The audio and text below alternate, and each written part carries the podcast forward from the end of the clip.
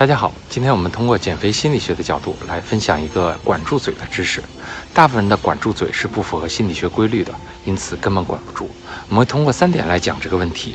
第一点，管住嘴是和能量有关，而不是和意志力有关。当你能量低的时候，你根本就管不住；当你能量高的时候，自然就不用管。第二点，我们来讲一个能量低的例子。你看这个人的能量档位图，他的能量是二档，是一个比较低的能量。但是减肥对他来讲是一个四档的任务，因为要改变他的整个的饮食结构，改变他的生活习惯。你会发现能量不匹配，他根本就做不到。你给他一个饮食清单，他也管不住嘴，他还需要通过大吃来补偿自己的，因为他能量低呀。所以说，在这种情况下，根本就管不住。好，第三点，我们来看一个能量高的例子。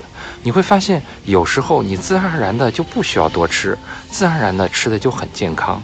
这时候你就不需要管。你看这个会员的例子，他的能量档位是四档，而减肥的这个任务也是四档，他的能量是匹配的，他并不需要通过吃来去补偿自己，因此管住嘴对他来讲就非常的轻松。所以说，这就是我们对管住嘴的误区。管住嘴最重要的是要提升能量。好了，别再死磕自己了。想学习更多的减肥心理的知识，来关注我的账号吧。